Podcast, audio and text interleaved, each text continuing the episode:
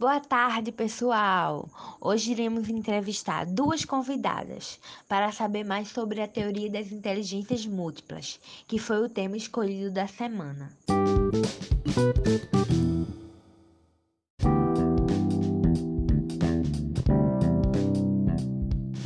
Bem-vindo a mais um episódio do podcast De Frente com a Psicologia. Eu sou Marta Maria e hoje vamos desvendar novos mistérios da mente humana. Estamos aqui com a doutora Joana Moraes, que é psicóloga da Escola Tradicional do Recife, Lar do Saber, e com a doutora Vilma Freire, que é psicóloga da Escola Construtivista Somar. E nós vamos engatar um debate sobre as inteligências múltiplas. Boa tarde, doutoras. Boa tarde, Maria. Estou muito grata pelo convite. Boa tarde, Maria. É uma honra participar do debate de hoje.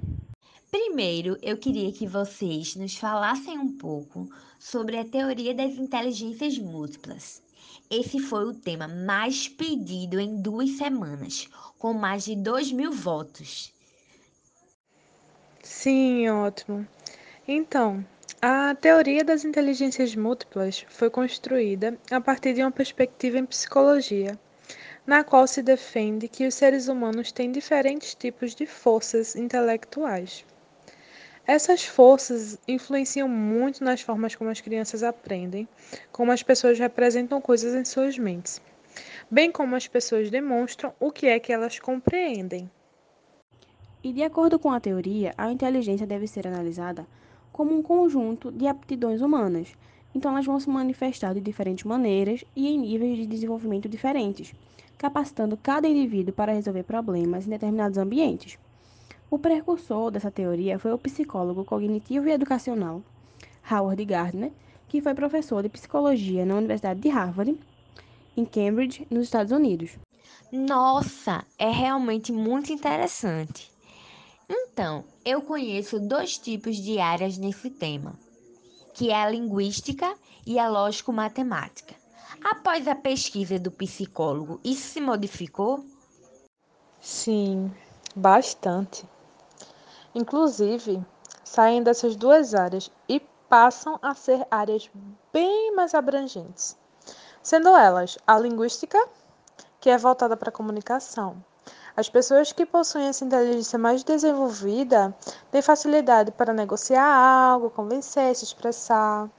E a lógico-matemática é que está ligada à capacidade de ordem e sistematização.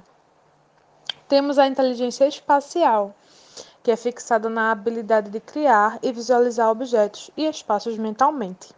Inclusive, acho impressionante essa última, já que, como meu esposo é arquiteto, Percebo características dessa inteligência. Entendo bem, tenho um músico em casa.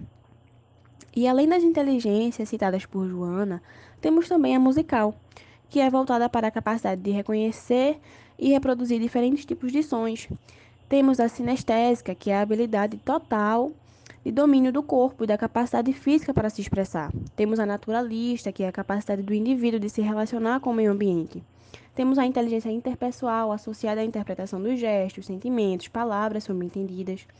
E por último, temos a intrapessoal, que é a capacidade de identificar e compreender as próprias emoções, sentimentos e objetos. São muitas inteligências, umas até que eu sequer imaginaria. Acabou de chegar uma pergunta aqui pra gente. Existem pessoas que chegaram a desenvolver todas essas inteligências? São raros os casos de pessoas que possuem todas essas habilidades bem desenvolvidas. Uma das exceções mais conhecidas é o cientista, matemático, engenheiro, inventor, anatomista, pintor, escultor, arquiteto, botânico e poeta Leonardo da Vinci. Impressionante. Esse caso eu conhecia. A gente cresceu ouvindo falar do Da Vinci, né? como ele era extremamente bom em tudo que fazia. Incrível, fascinante. Mas nós temos outra pergunta aqui para vocês. Como pode-se ajudar a desenvolver as inteligências múltiplas no âmbito escolar? Então, podem ser usados diversos tipos de mecanismos, dependendo de qual ou quais inteligências o aluno parece ter um domínio maior. No caso da sinestésica, por exemplo, o desenvolvimento pode vir a partir de atividades físicas, como torneios e jogos de competição. Já na habilidade interpessoal, veremos jovens que podem ser representantes de sala, participantes de grêmio estudantil e assim sucessivamente. Eu, como leiga, apreciei demais essa abordagem, achei muito válida e interessante.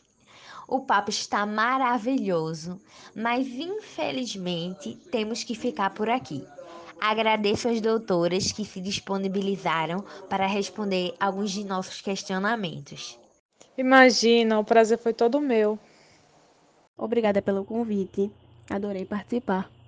Então é isso, pessoal. Esse foi mais um episódio do nosso podcast De Frente com a Psicologia.